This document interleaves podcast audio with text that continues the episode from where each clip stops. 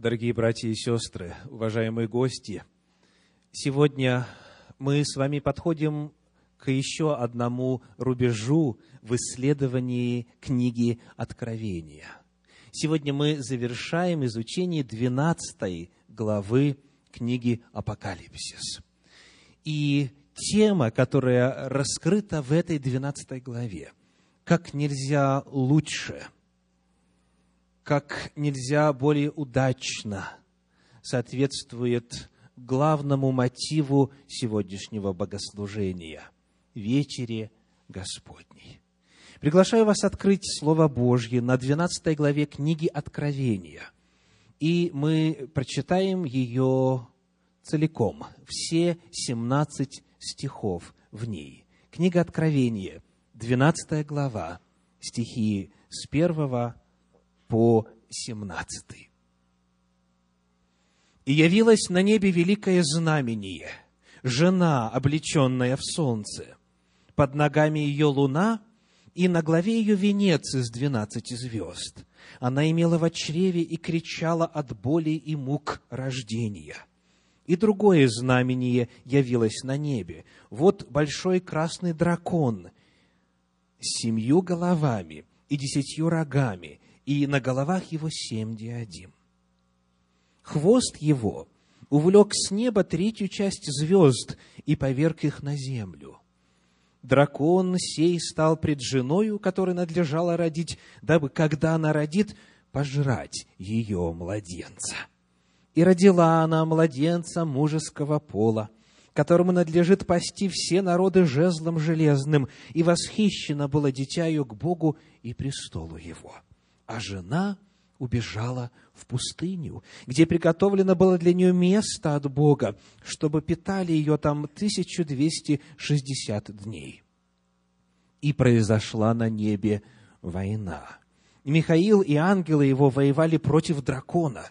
И драконы и ангелы его воевали против них, но не устояли, и не нашлось уже для них места на небе. И низвержен был великий дракон, древний змей, называемый дьяволом и сатаною, обольщающий всю вселенную, низвержен на землю, и ангелы его низвержены с ним. И услышал я громкий голос, говорящий на небе, «Ныне настало спасение и сила и царство Бога нашего и власть Христа Его, потому что низвержен клеветник братьев наших, клеветавший на них пред Богом нашим день и ночь. Они победили Его» кровью Агнца и словом свидетельства своего, и не возлюбили души своей даже до смерти. Итак, веселитесь небеса и обитающие на них, горе живущим на земле и на море, потому что к вам сошел дьявол в сильной ярости, зная, что немного ему остается времени. Когда же дракон увидел, что низвержен на землю, начал преследовать жену, которая родила младенца мужеского пола. И даны были жене два крыла большого орла, чтобы она летела в пустыню, в свое место, от лица змея, и там питалась в продолжении времени, времен и полвремени. И пустил змей из пасти своей вслед жены воду, как реку, дабы увлечь ее рекою, но земля помогла жене. И не зверзла, и разверзла земля уста свои, и поглотила реку, которую пустил дракон из пасти своей. И рассверепел дракон на жену, и пошел, чтобы вступить в брань с прочими от семени ее, сохраняющими заповеди Божии и имеющими свидетельство Иисуса Христа. Вот отрывок, который мы исследуем сегодня в проповеди, которая называется «Откровение духовной войны». Откровение духовной войны. В 12 главе книги Откровения представлена духовная война с разными ее этапами. В этой войне есть главные сражения, главные битвы. И перед тем, как мы перейдем непосредственно к рассмотрению этой духовной войны и сражений, описанных в ней, нам необходимо вспомнить значение символов, которые мы уже исследовали в минувший раз. Итак, перед нами младенец, символом кого он является. Младенец – это Иисус Христос. Это тот, кто будет пасти все народы жезлом железным, когда возвратится второй раз на землю. Младенец – это Иисус Христос. Описывается его рождение, его появление на земле. Символом чего является жена, облеченная в солнце? Это израильский народ, народ завета, в лоне которого родился Иисус Христос, как сказано в послании к римлянам в 9 главе, их и отцы, и от них Христос по плоти, благословенный над всем Бог. Жена – это народ Божий, это Израиль, в котором рождается Мессия – и во время служения Иисуса Христа на земле Израиль, условно говоря, превращается во что? В церковь.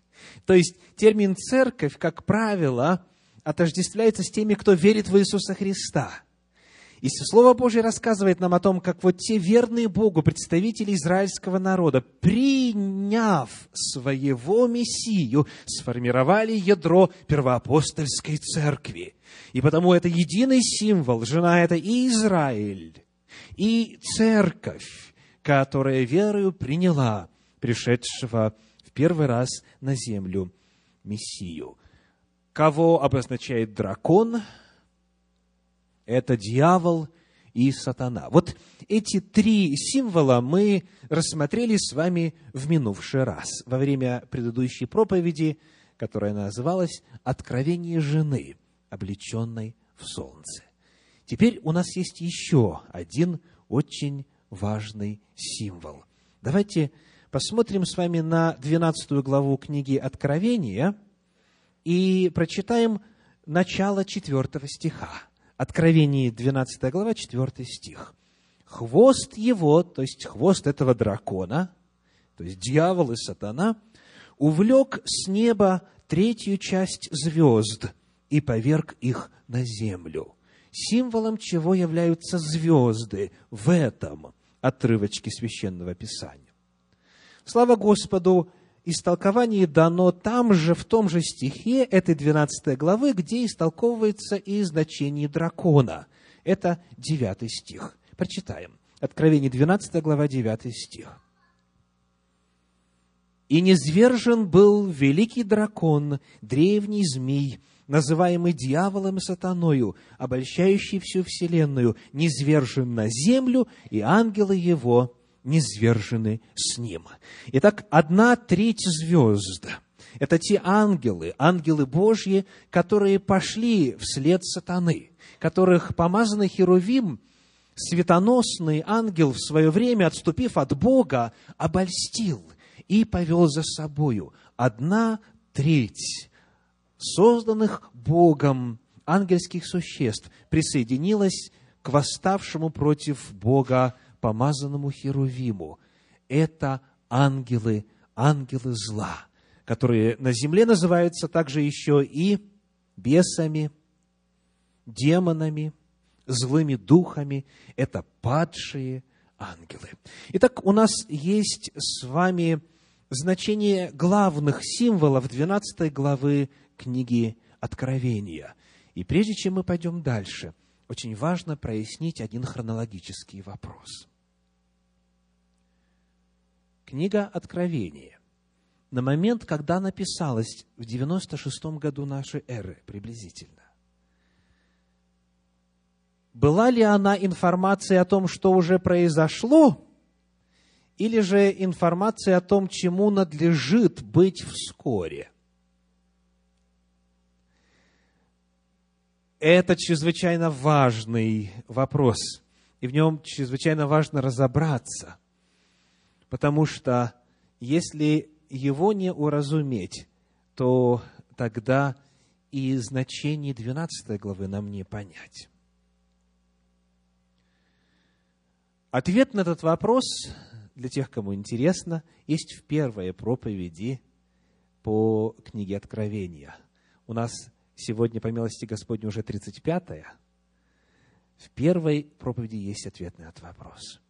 Книга Откровения – это не только то, что Иоанну Бог показал о будущем, но она также является свидетельством пророчеств, которые были до нашей эры провозглашены. Она является также свидетельством исполнения пророчеств Божьих рабов-пророков, написанных еще до нашей эры. И коль скоро описывается здесь, в 12 главе книги Откровения, рождение младенца – которому надлежит когда-то в будущем пасти все народы жезлом железным, коль скоро говорится о рождении Иисуса Христа, то, соответственно, по отношению к 96 году, когда Иоанн на острове Патмос видит эти видения, это прошлое или будущее? Конечно, прошлое – Книга Откровений рассказывает нам не только о том, что должно иметь место, начиная со времени дней жизни Иоанна и до конца. Она также и ретроспективно представляет нам определенные важные события, события прошлого. Рождение Иисуса Христа, вне всякого сомнения, помещает нас в контекст начала первого века. Это первые десятилетия истории нового времени. И это чрезвычайно важно. Дело в том, что вот здесь, в попытке определить время начала духовной войны, вот той войны, которая описывается, начиная с 7 стиха 12 главы книги Откровения, нам очень важно себя разместить во времени. Без этого 12 главу не понять. Итак, Иисус Христос, рождение которого описано в пятом стихе 12 главы книги Откровения, появился на свет – первом веке нашей эры. И в тот момент, когда он должен был вот-вот родиться, сказано, согласно четвертому стиху, дракон сей стал перед женою, которой надлежало родить, дабы, когда она родит, пожрать ее младенца. То есть, война уже идет, правда? Когда Иисус Христос рождается на земле, у него уже есть враг – еще прежде рождения Мессии дьявол уже, уже готовит все, чтобы его уничтожить. Война началась раньше. Война шла уже, когда Мессия пришел в наш мир. Более того, в четвертом стихе, в котором говорится о том, что хвост его, хвост дракона, увлек с неба третью часть звезд и поверг их на землю, описывает события, которые в этой войне уже имели место. То есть на момент рождения Иисуса Христа одна треть ангелов, ушедших за сатаною, уже была на землю низвергнута. Поэтому чрезвычайно важно увидеть в этом описании продолжение войны, но отнюдь не начало войны. Начало было когда-то раньше. И тот дракон, хвост которого увлек с неба третью часть звезд и поверг их на землю, тот дракон, который уже землею владел, когда родился Мессия, попытался его уничтожить. Для тех, кто хотел бы посмотреть, как это звучит и выглядит в подлиннике, короткая информация – когда 12 глава книги Откровения говорит о том, что дракон поверг на землю звезды, вот этот вот глагол «поверг» в подлиннике греческий глагол «балло» используется в аористе. Аорист, цитирую по Большой советской энциклопедии, это грамматическая форма времени, обозначающая действие, законченное в прошлом поверг. Это аорист в греческом языке, в оригинале. Это грамматическая форма времени, обозначающая действие, законченное в прошлом. То есть когда-то, и еще до того, как Христос должен был появиться, уже процесс низвержения дьявола и его ангелов на землю завершился. Зная это, мы теперь с вами готовы попытаться посмотреть, а когда же эта война началась? И, ответив на этот вопрос, поэтапно рассмотреть все главные войны, все главные сражения в этой духовной войне. Для того, чтобы вам было легче следить, насколько быстро мы продвигаемся, объявляю число воина, чтобы знать, когда уже проповедь близится к концу. В 12 главе книги Откровения описано семь сражений. Правильное число, правда? Семь сражений, семь воин. Первое из них, 12 глава, 8 и перед этим 7 стих. Откровение, 12 глава, стихи 7 и 8. «И произошла на небе война, Михаил и ангелы его воевали против дракона, и дракон и ангелы его воевали против них, но не устояли, и не нашлось уже для них места на небе. Вот первая война. Итак, где она происходит? Согласно тексту, на небе. Она происходит на небе. И заканчивается тем, что на небе дьяволу и его ангелам не осталось места. То есть они оттуда были изгнаны они оттуда были сброшены. Что может означать слово «небо»? Сколько есть небес, согласно Священному Писанию? Три, совершенно верно. Три неба. Давайте прочитаем во втором послании Коринфянам, в 12 главе, стихи со 2 по 4. 2 Коринфянам, 12 глава, стихи со 2 по 4. «Знаю человека во Христе, который назад тому 14 лет, в теле ли не знаю, вне ли тела не знаю, Бог знает, восхищен был до третьего неба. И знаю о таком человеке, только не знаю, в теле или вне тела Бог знает, что он восхищен был в рай и слышал неизреченные слова, которых человеку нельзя пересказать. Итак, апостол сообщает нам о наличии трех небес, и на третьем находится что? Рай – Рай – это место обитания Бога. Рай – это место, где Божий престол находится. Рай – это место, где дерево жизни находится. Вот это третье небо. И вот именно там, как говорит Священное Писание, началась эта духовная война. О ней мы можем прочитать в 14 главе книги пророка Исаии – в стихах с 12 по 14. Исаии, глава 14, стихи с 12 по 14. «Как упал ты с неба, денница, сын зари, разбился о землю, попиравший народы, а говорил в сердце своем, взойду на небо, выше звезд Божьих вознесу престол мой и сяду на горе в сонме богов на краю севера» взойду на высоты облачные, буду подобен Всевышнему. Вот начало этой духовной войны.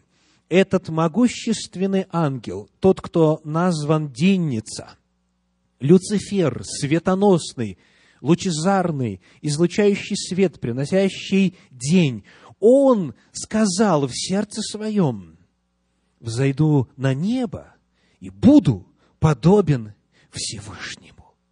Вот с этого началась война. Он смог одну треть ангелов Божьих привлечь на свою сторону, и когда уже две противоборствующие стороны оформились, произошло первое сражение, первая битва в этой духовной войне. Какими же были результаты? Сказано, не нашлось для них места на небе. Конечно же, дьявол и его ангелы проиграли. Он был низвержен, он был отстранен, он был удален от Божьего престола. Он был выгнан из того места, где Господь являет себя сотворенной вселенной видимым образом. И вот теперь вопрос, где же он оказался? Будучи отстраненным, изгнанным от Божьего престола, вот упав с этого третьего неба, куда он попал дальше. Давайте читать в 12 главе книги Откровения 9 стих. Откровение, 12 глава, 9 стих. «И низвержен был великий дракон, древний змей, называемый дьяволом и сатаною, обольщающий всю вселенную, низвержен на землю, и ангелы его низвержены с ним». Где оказался дьявол и его ангелы после устранения от Божьего престола? Вы помните, у нас есть три неба. Первое – это рай, место Божьего обитания. Второе небо упомянуто здесь в девятом стихе. Как оно называется? Приглашаю обратить ваше внимание на последовательность событий девятого стиха. Цитирую. «Обольщающий всю вселенную низвержен на землю». Итак, что было раньше? Обольщение Вселенной или низвержение на землю?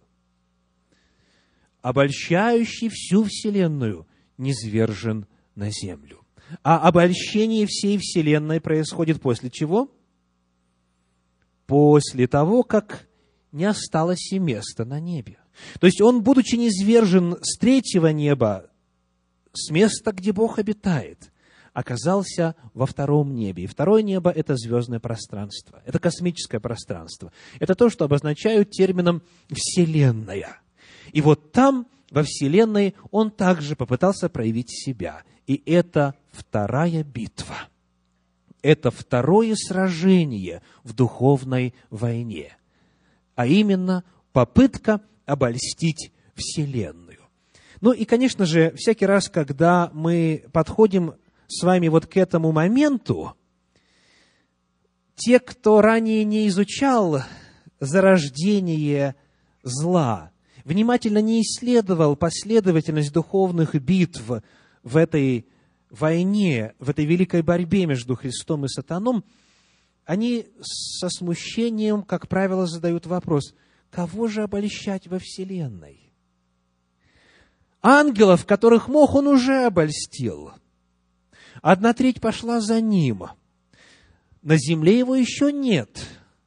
Он пока на втором небе, во Вселенной, в звездном пространстве. Кого можно обольщать там? Слава Господу, Священное Писание отвечает на этот вопрос. Но прежде хочу прочитать вам девятый стих в современном русском переводе, в переводе под редакцией Кулакова. Сказано так. «Повержен был дракон, древний змей, называемый дьяволом и сатаной, обманывавший всю вселенную. Повержен он был и сброшен на землю вместе с ангелами своими. Обманывавший. Этот перевод еще рельефнее показывает, что вначале была война на небе, потом была война где? Во Вселенной. И когда она закончилась, тогда он только оказался на земле. Итак, кто же живет во Вселенной? Книга Иова, 38 глава, стихи с 4 по 7. Книга Иова, 38 глава, стихи с 4 по 7. «Где был ты, когда я полагал основание земли? Скажи, если знаешь». Это говорит Всевышний, это говорит Господь, Творец. И он описывает что? Время сотворения нашей планеты. Где был ты, когда я полагал основание Земли? Кто положил меру ей, если знаешь? Или кто протягивал по ней верфь? На чем утверждены основания ее? Или кто положил краеугольный камень ее при общем ликовании утренних звезд, когда все сыны Божьи восклицали от радости? Господь, описывая время появления нашей Земли, говорит о том, что во Вселенной этому вместе с Богом радовались. Дословно седьмой стих говорит, при общем ликовании утренних звезд происходило сотворение Земли. И утренние звезды – это, как мы выяснили с вами уже, ангелы. Во-первых, ангелы радовались тому, что появляется новая планета – а также упоминаются здесь некие сыны Божьи. Сыны Божии восклицали от радости. Кто такие сыны Божии? в Священном Писании они довольно много и часто упоминаются. Но нам, наверное, важнее было бы в первую очередь ответить на вопрос, кем сыны Божии или кто сынами Божиими никогда не называется в Библии. И у нас есть, помимо прочих мест Священного Писания, в первую очередь послание к евреям, первая глава, пятый стих. Евреям, первая глава, пятый стих говорит – Ибо кому, когда из ангелов сказал Бог, «Ты сын мой, я ныне родил тебя», и еще, «Я буду ему отцом, и он будет мне сыном». Здесь у нас вопрос задается, кому, когда из ангелов сказал Бог, «Ты сын мой, я ныне родил тебя». Этот вопрос по своей природе является каким? Риторическим вопросом. Кому, когда из ангелов сказал Бог, ты сын мой. Риторический вопрос, как вновь говорит Большая советская энциклопедия, обозначает собою утверждение в форме вопроса. И цель этого утверждения в форме вопроса заключается в том, чтобы придать эмоциональную насыщенность заявлению. Бог не просто говорит, я никогда никому из ангелов не говорил, ты сын мой, я ныне родил тебя. Он задает этот вопрос в форме риторического вопроса для того, чтобы ни у кого никакого сомнения не осталось. Никому, никогда из ангелов Бог не говорил, ты сын мой я ныне родил тебя. А скажите, кому-нибудь из вас он это говорил? Ты сын мой, я ныне родил тебя. Конечно, говорил. Я надеюсь, что говорил. Потому что в послании к римлянам, в 8 главе, говорится о том, что Дух Святой, которого Господь дал нам, Он что делает? Он взывает, Он устами нашими, Он нами говорит, Ава, Отче. Это есть дух усыновления. Библия неоднократно говорит о том, что мы дети Божьи, сыновья и дочери Божьи. И когда мы рождаемся духовно, тогда Господь нам говорит, ты сын мой, я ныне родил тебя. Ты дочь моя, я ныне родил тебя. Священное Писание применяет этот язык по отношению к людям и по отношению к Сыну Божию в особом смысле к Иисусу Христу. Давайте прочитаем отрывочек, который соединяет эти две идеи вместе. Это Евангелие от Луки, третья глава, стихи 23 и 28. Луки, третья глава, стихи 23 и 38. И Иисус, начиная свое служение, был лет тридцати, и был, как думали, сын Иосифов, Илиев, и далее длинный-длинный список родословных имен. И заканчивается это так. Еносов, Сифов, Адамов, Божий. Иисус был сыном того, другого, третьего. И дальше, когда мы идем вглубь веков, то мы узнаем, что Адам – это был отец Иисуса Христа, а сам Адам был сыном Божьим. И Иисус Христос, и люди на земле названы термином «сыны Божьи». Потому, возвращаясь к 38 главе книги Иова, мы теперь можем определить, кто же такие сыны Божии, которые восклицали от радости, когда Бог творил нашу землю. Ясно, что это не могли быть Адам и Ева, правда? Потому что земли еще не было. Господь сотворил землю, все на ней приготовил, а потом на ней сотворил человека. А здесь описывается время, когда земля еще только создавалась, но во Вселенной сыны Божьи, существа, сотворенные подобно нам, по образу Божию, уже существовали. Слово Божье открывает для нас удивительную истину о том, что Вселенная на самом деле населена – только не теми существами, которые, возможно, вам помнятся по фильмам «Звездные войны» или какие-то комиксы, возможно, являются источником информации о том, каковы сыны Божии. Они по образу Божью созданы, потому они так и называются, они подобны Богу. Вселенная населена подобными нам, разумными, существами. И они вместе с ангелами Божьими радовались о том, что еще одна новая планета появляется во Вселенной. И вот здесь очень интересно было бы задаться вопросом о значении слова «вселенная» в принципе, об этимологии русского слова «вселенная». Что вам слышится? Вселенная. Каков корень этого термина? Вселенная. Вот какие слова в этимологическом отношении родственны термину «вселенная». Селиться, вселяться, населять, заселять, население, населенный и так далее. То есть, само слово «вселенная» в русском языке в этимологическом отношении очень хорошо отображает идею, которая есть в Слове Божьем. А именно, Вселенная – это не пустынное холодное космическое пространство. Это населенная территория. Это населенное пространство. Такова же этимология в греческом языке, на котором написаны апостольские писания.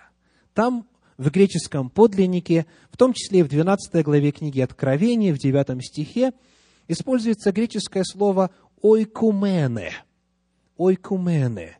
Этимологически тождественное словам «ойкейо» – «населять» и «ойкия» – «дома», «семья». Итак, Вселенная населена. И вторая битва происходила во Вселенной. Дьявол, который увлек за собой одну треть ангелов – попытался свое восстание распространить и на сынов Божьих. Он стал посещать населенные во Вселенной планеты и предлагать им бунт против Бога. Это вторая битва. Третья битва. Третья битва описана в этом же девятом стихе 12 главы книги Откровения, где сказано «обольщающий всю вселенную низвержен на землю. Находясь в процессе попыток обольстить сынов Божьих во Вселенной, дьявол приходит и на нашу новосозданную планету. И, конечно же, появляется вопрос, а почему не Марс? Ведь Марс с его величественными пустынными пейзажами намного больше подходит для дьявола и его правда? Зачем Господь не изверг его на нашу землю, такую красивую, величественную планету? Почему Земля? Почему Земля? Вот что рассказывает Священное Писание. Книга «Бытие», вторая глава, стихи с 15 по 17. Бытие, вторая глава, стихи с 15 по 17. «И взял Господь Бог человека, которого создал, и поселил его в саду Эдемском, чтобы возделывать его и хранить его. И заповедал Господь Бог человеку, говоря, «От всякого дерева в саду ты будешь есть, а от дерева познания добра и зла не ешь от него, ибо в день, в который ты вкусишь от него, смертью умрешь». Вот эти слова прозвучали на Вселенной, во Вселенной, на Земле, которая еще не была не тронута грехом. Господь предостерегает Адама и Еву о грозящей беде. Итак, давайте посмотрим повнимательнее на глаголы, которые описывают Божье повеление Адаму и Еве в 15 стихе. Сказано, чтобы возделывать и хранить. Возделывать и хранить. Что такое возделывать в истолковании не нуждается, правда? Что означает хранить? В подлиннике используется древний еврейский глагол «шамар», который означает вот что. Читаем 24 стих 3 главы книги «Бытие». Бытие 3, 24. «И изгнал Адама, и поставил на востоке у Эдемского Херувима и пламенный меч, обращающийся, чтобы охранять путь к дереву жизни. Когда Господь говорит Адаму и Еве возделывать и хранить сад, хранить рай, хранить означает охранять, значит сторожить. Этот же самый корень в следующий раз, в третий раз в Библии используется в четвертой главе книги «Бытие» в девятом стихе. Бытие 4.9, где сказано, «И сказал Господь Каину, где Авель, брат твой?» Он сказал, «Не знаю, разве я сторож брату моему?» Сторож – это та же самая глагольная основа, что и хранить или охранять. Господь предостерегает Адама и Еву, охраняйте, сторожите, берегите, стерегите Эдемский сад. И, конечно же, появляется вопрос, от кого? Только Адам и Ева на земле, только животные в райском безгрешном состоянии. Не земли была угроза, а из Вселенной, из космического пространства. Там дьявол и его ангелы усердно работали, трудились над тем, чтобы вовлечь восстание против Бога сынов Божьих. И посещая другие планеты, они пришли и на Землю. К великому сожалению, результаты этого сражения на Земле мы знаем. Третья битва, третье сражение в духовной войне закончилось победой дьявола закончилось тем, что дьявол победил. В Евангелии от Луки в 4 главе 6 стих сообщает, Луки 4, 6. «И сказал ему, то есть Иисусу Христу, дьявол, тебе дам власть над всеми семи царствами и славу их, ибо она предана мне, и я кому хочу, даю ее». И седьмой стих. «Итак, если ты поклонишься мне, то все будет твое». Дьявол заявляет о том, что власть на земле, власть над царствами земли предана ему. И Иисус Христос это заявление не оспаривает. Более того, трижды в Евангелии от Иоанна, трижды Иисус Христос называет дьявола князем мира сего. Дьявол и его ангелы оказались на земле не в результате Божьего произвола, не потому, что Бог выбрал нашу планету – в противовес, скажем, Марсу или Меркурию или любой другой планете в не солнечной системы. Он оказался здесь, потому что мы с вами, мы, люди, сыны Божьи на земле, в лице наших прародителей, Адама и Еву, Евы, его приняли. Мы отдали ему власть над землею, повиновавшись дьявольской воле. Это была третья битва в духовной борьбе. Но, слава Богу, великая борьба на этом не закончилась. Господь не оставил нас без надежды, потому что следующие стихи, к которым мы возвращаемся в 12 главе книги Откровения, стихи с 10 по 12, описывают главное, центральное, ключевое сражение в этой великой духовной борьбе. Читаем, 12 глава, стихи с 10 по 12.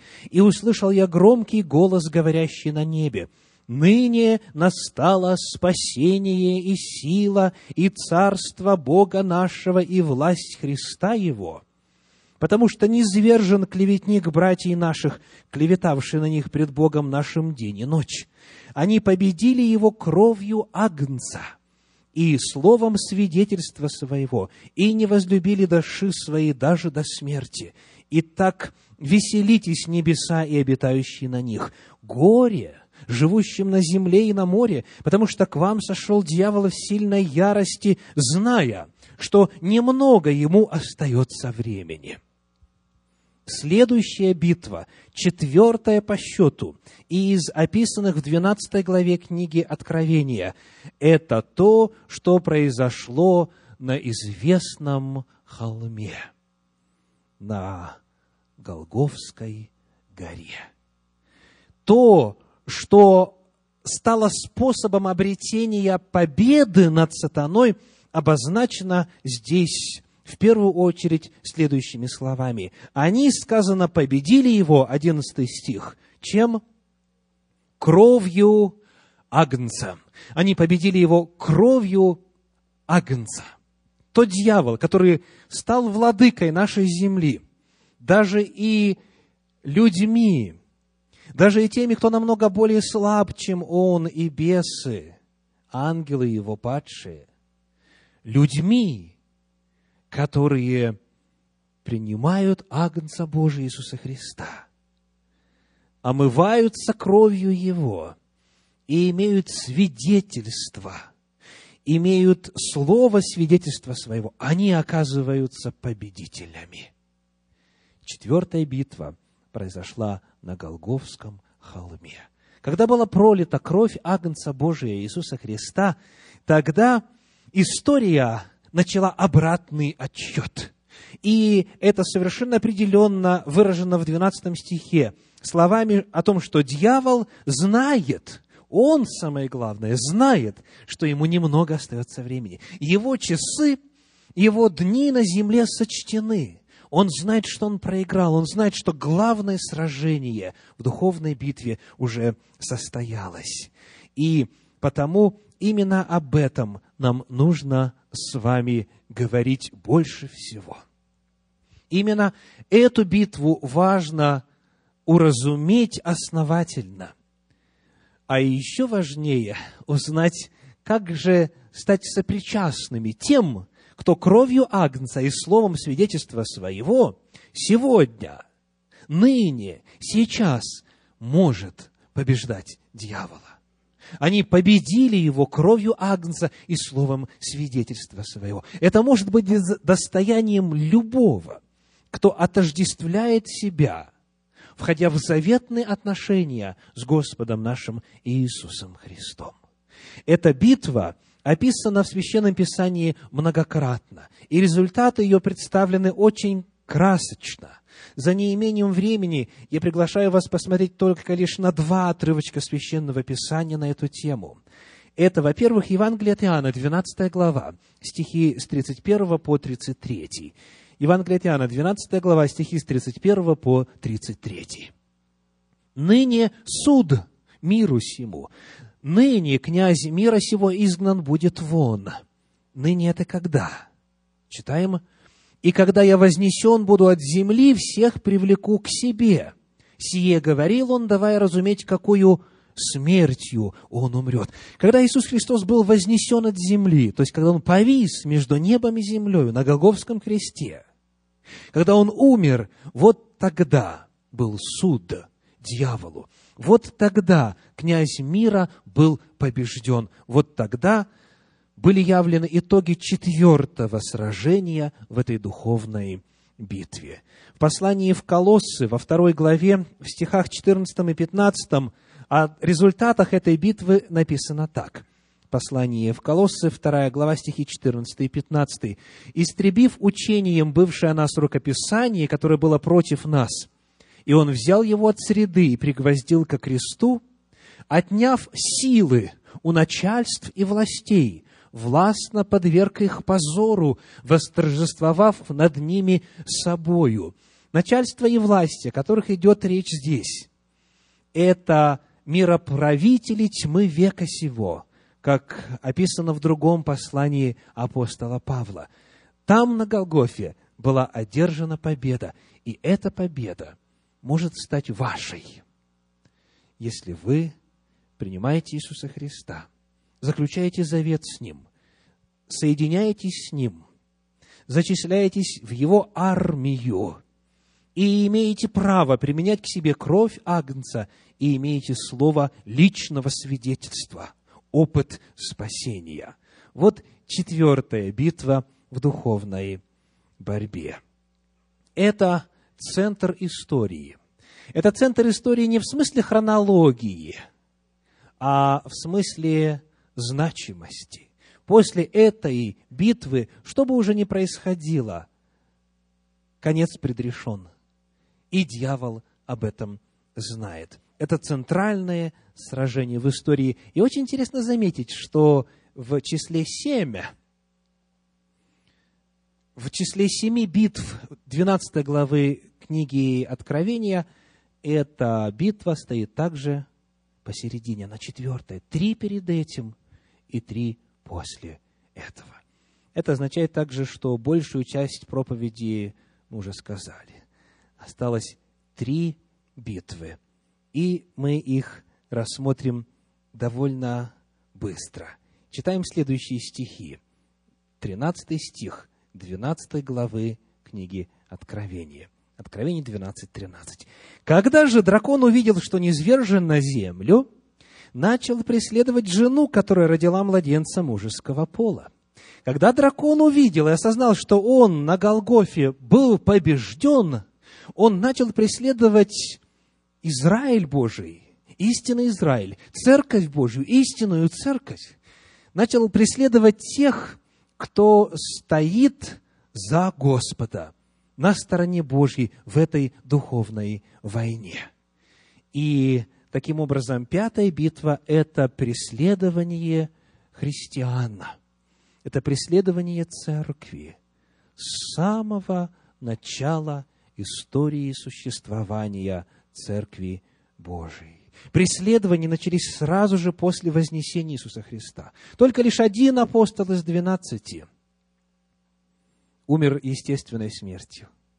Все остальные отдали жизнь свою. Они были преследуемы. Только Иоанн Богослов дожил до старости. И то его пытались погубить всячески и неоднократно. Вот эти преследования были предсказаны, во-первых, самим Иисусом Христом в Евангелии от Матфея в 10 главе стихи с 12, 17 по 22. Матфея, 10 глава, стихи 17 по 22. «Остерегайтесь же людей, ибо они будут отдавать вас в судилища, и в синагогах своих будут бить вас, и поведут вас к правителям и царям за меня для свидетельства перед ними и язычниками. Когда же будут предавать вас, не заботьтесь, как или что сказать, ибо в тот час дано будет вам, что сказать. Ибо не вы будете говорить, но Дух Отца вашего будет говорить вас. Предаст же брат брата на смерть, и отец сына, и восстанут дети на родителей, и умертвят их. И будете ненавидимы всеми за имя Мое, претерпевши же до конца, спасется. Преследование жены, родившей младенца мужского пола, начались сразу же, как только дитя ее было восхищено к Богу, как только Иисус Христос вознесся. И об этом преследовании и Иоанн также нам говорил. В книге Откровения читаем вторую главу, десятый стих. Откровение, вторая глава, стих десятый. Не бойся ничего, что тебе надобно будет претерпеть. Вот дьявол будет ввергать из среды вас в темницу, чтобы искусить вас, и будете иметь скорбь дней десять. Будь верен до смерти, и дам тебе венец жизни. Преследование жены – это пятый этап, пятое сражение, пятый шаг в этой величественной истории духовной войны. Это преследование в первые века истории христианства. Но когда мы читаем дальше, в 12 главе книги Откровения, стихи с 14 по 16, мы находим там еще одну битву, отличающуюся по характеру от предыдущей. 12 глава стихи с 14 по 16. «И даны были жене два крыла большого орла, чтобы она летела в пустыню в свое место от лица змея, и там питалась в продолжении времени, времен и полвремени. И пустил змей из пасти своей вслед жены воду, как реку, дабы увлечь ее рекою. Но земля помогла жене, и разверзла земля уста свои, и поглотила реку, которую пустил дракон из пасти своей. Были преследования, начиная с первого века нашей эры, но затем в истории был особый момент, особо жестоких преследований, который обозначается следующими словами. В продолжении времени, 14 стих, конец его, времен и пол времени – это те же слова, которые используются в книге пророка Даниила в 7 главе, в 25 стихе. Даниила 7, 25. Прочитаем. «И против Всевышнего будет произносить слова и угнетать святых Всевышнего. Даже возмечтает отменить у них праздничные времена и закон, и они преданы будут в руку его до времени и времен и полувремени» Мы уже с вами знаем, что эти слова означают. У нас была проповедь в этом цикле, которая называлась «Откровение пророческих периодов».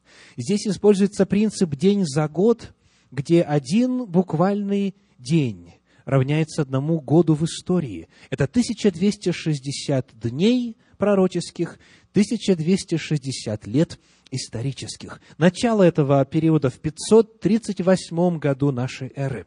538 год. И конец 1260 лет спустя, в 1798 году.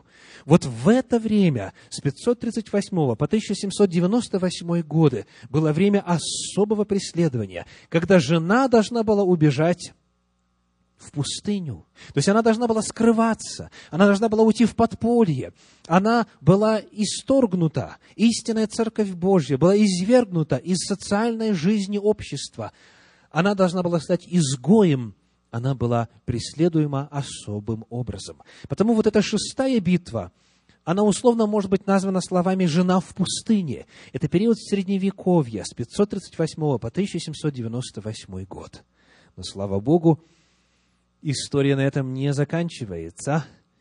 И в 17 стихе 12 главы книги Откровения вновь звучит благая весть. Читаем. Откровение 12, 17. «И рассверепел дракон на жену, и пошел, чтобы вступить в брань с прочими от семени ее, сохраняющими заповеди Божии и имеющими свидетельство Иисуса Христа». В чем здесь благая весть?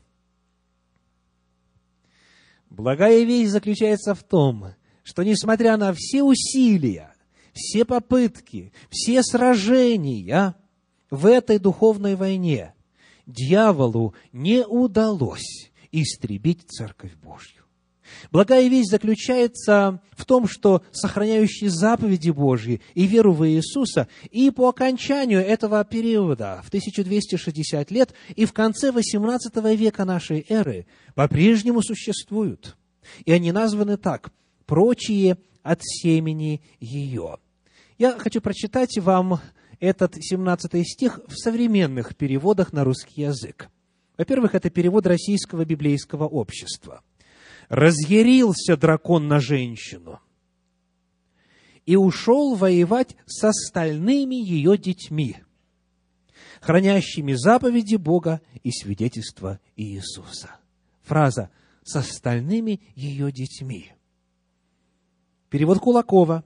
«Разъярился дракон на жену ту и отправился воевать против потомков ее» оставшихся верными Богу против тех, кто заповеди Божьи соблюдает и имеет в себе свидетельство Иисуса Христа. Благая весть заключается в том, что и в последний этап истории земли, на земле сохраняются дети Божьи.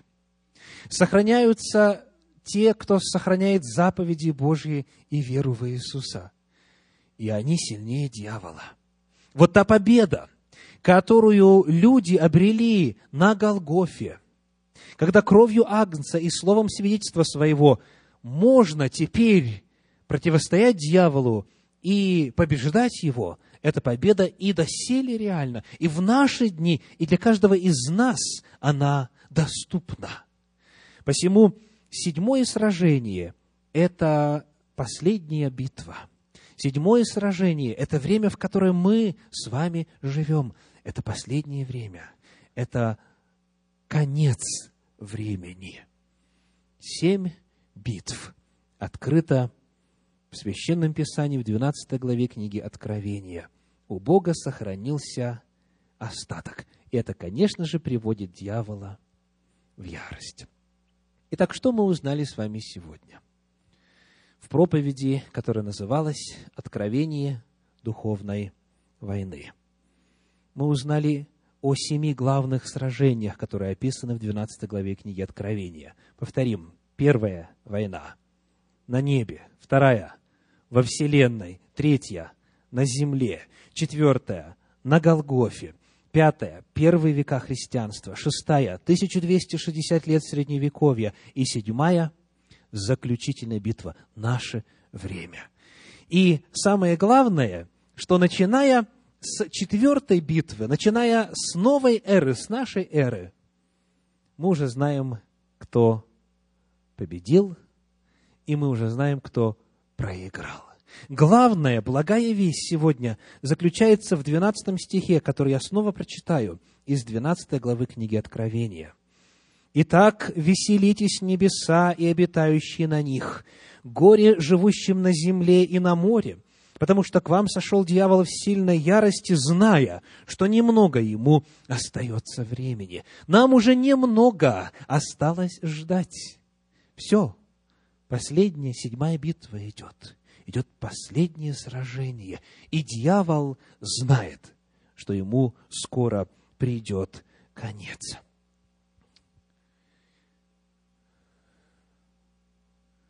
Что это значит для каждого из нас лично?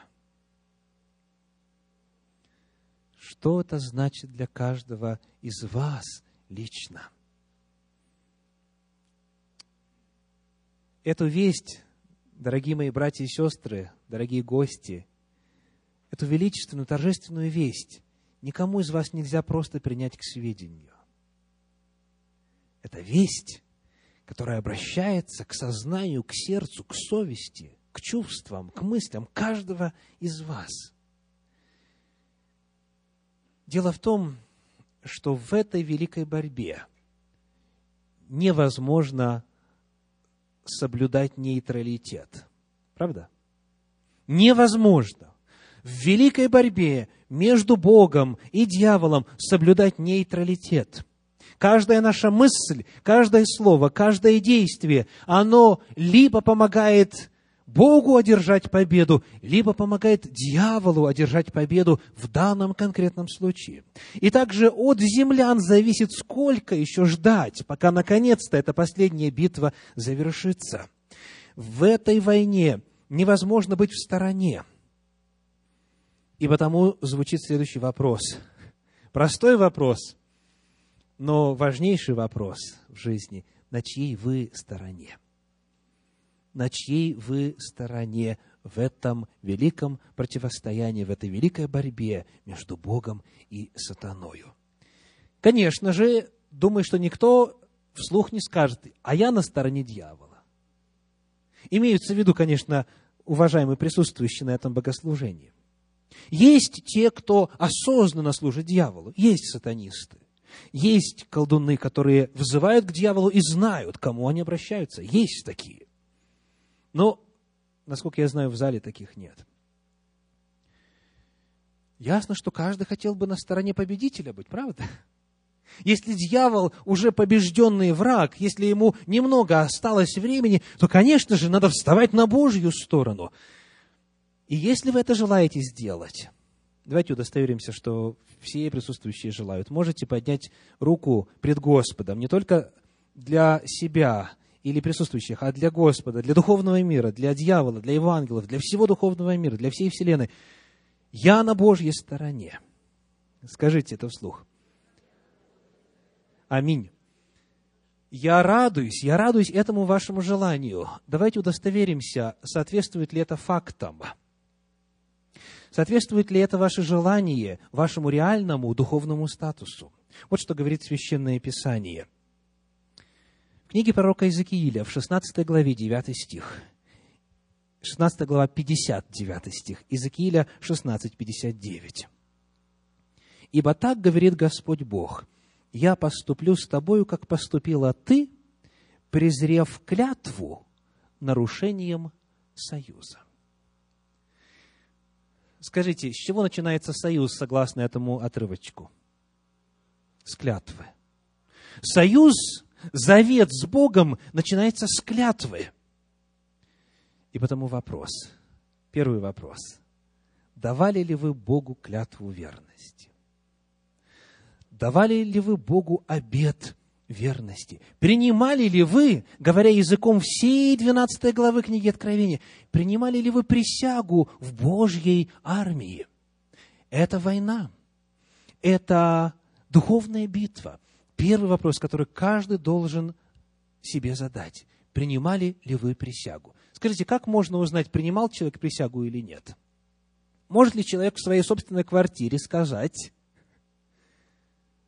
давайте посмотрим на слова, которые представляют собою интересный документ из истории Советского Союза. Он был подписан 23 февраля 1939 года никем иным, как Иосифом Виссарионовичем Сталиным. Вот текст его клятвы. «Я, гражданин Союза Советских Социалистических Республик, вступая в ряды рабоче-крестьянской Красной Армии, принимаю присягу и торжественно клянусь быть честным, храбрым, дисциплинированным, бдительным бойцом, строго хранить военную и государственную тайну, беспрекословно выполнять все воинские уставы и приказы командиров, комиссаров и начальников. Я клянусь добросовестно изучать военное дело, всемерно беречь военное и народное имущество и до последнего дыхания быть преданным своему народу, своей советской родине и рабоче-крестьянскому правительству – я всегда готов по приказу рабоче-крестьянского правительства выступить на защиту моей Родины, Союза Советских Социалистических Республик, и как воин рабоче-крестьянской Красной Армии я клянусь защищать ее мужественно, умело, с достоинством и честью, не щадя своей крови и самой жизни для достижения полной победы над врагами. Если же по злому умыслу я нарушу эту мою торжественную присягу, то пусть меня постигнет суровая кара советского закона, всеобщая ненависть и презрение трудящихся. Вот насколько величественно и торжественно выглядела военная присяга во времена Советского Союза. Так вот, мой вопрос, можно ли ее дать у себя в квартире? Можно ли дать ее в кругу семьи? Будет ли она действительно, если человек в душе согласится с текстом клятвы? Что предполагает военная присяга? Помимо произнесения слов, предварительного согласия с текстом присяги, она предполагает общественный элемент. Как записано в послании апостола, «Ты исповедал доброе свидетельство перед многими свидетелями. Того можно назвать воином Господним, того можно назвать стоящим на Божьей стороне в этой великой борьбе. Кто? Текст. Не этот текст, придуманный людьми. Не государство, которого больше уже нет. Не идеалам, которые через время меняются и исчезают, а который Словом Божьим неизменному любящему Господу Спасителю дает обет верности в присутствии народа Божия. Вот такой человек может считать себя воином Божьим. Потому первый вопрос каждому из вас – дали ли вы Господу присягу? Было ли в вашей жизни это торжественное время, когда вы дали обет верности? Когда поклялись соблюдать завет Божий – если да, значит, тогда вас зачислили в Божью армию. Если нет, дорогие, не откладывайте этот момент. Время милости не вечно будет длиться. Сегодня в Центре Духовного Просвещения состоится служение крещения, а перед этим, прямо после моей проповеди, исповедание веры. Это клятва, этот обет. Желаете ли вы те, кто пока еще не сделал публичного исповедания веры, сделать это сегодня, откликаясь на Божью любовь, откликаясь на любовь того Господа, который стал человеком и взошел на Голговский крест, для того, чтобы вас, каждого из вас лично спасти. Это первый вопрос. Второй вопрос. Дав обет верности, и обращаюсь к тем, кто уже в завете с Господом, дав обет верности – сохраняете ли вы ему верность? Не происходит ли то, что описано в 59 стихе 16 главы книги пророка Иезекииля, о чем мы уже читали, где сказано, презрев клятву нарушением союза, верны ли вы завету? Не только лишь официально, на бумаге, в церковных списках, но и по факту – сохраняете ли вы заповеди Божии и веру в Иисуса. Это второй вопрос, который я приглашаю каждому, каждого из вас задать себе лично.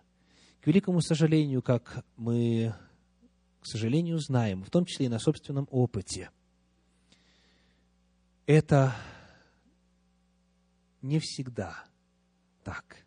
Не всегда официальный статус соответствует реальности. К сожалению, происходит то, что очень емко выражено в русской пословице, в древней. Душой с Богом, а телом с дьяволом. Душой с Богом. Да, хочу, да, люблю, да, в завете с Господом, даже молюсь, даже богослужение посещаю. А жизнь моя, то, что я делаю, тело мое, дьяволу принадлежит. Я когда искал эту пословицу в интернете, нашел интересное четверостишье на эту тему. Автор, к сожалению, не указан. Автор – интернет. Душа имеет связь лишь с Богом, а тело с дьяволом лихим, который то хвостом, то рогом подталкивает стать плохим. Вот такова, к сожалению, реальность многих. Душою с Богом, телом с дьяволом. Знайте, что дьявол враг побежденный, кровью Агнца и словом свидетельства верующего дьявол побежден. Будьте победителями. Аминь.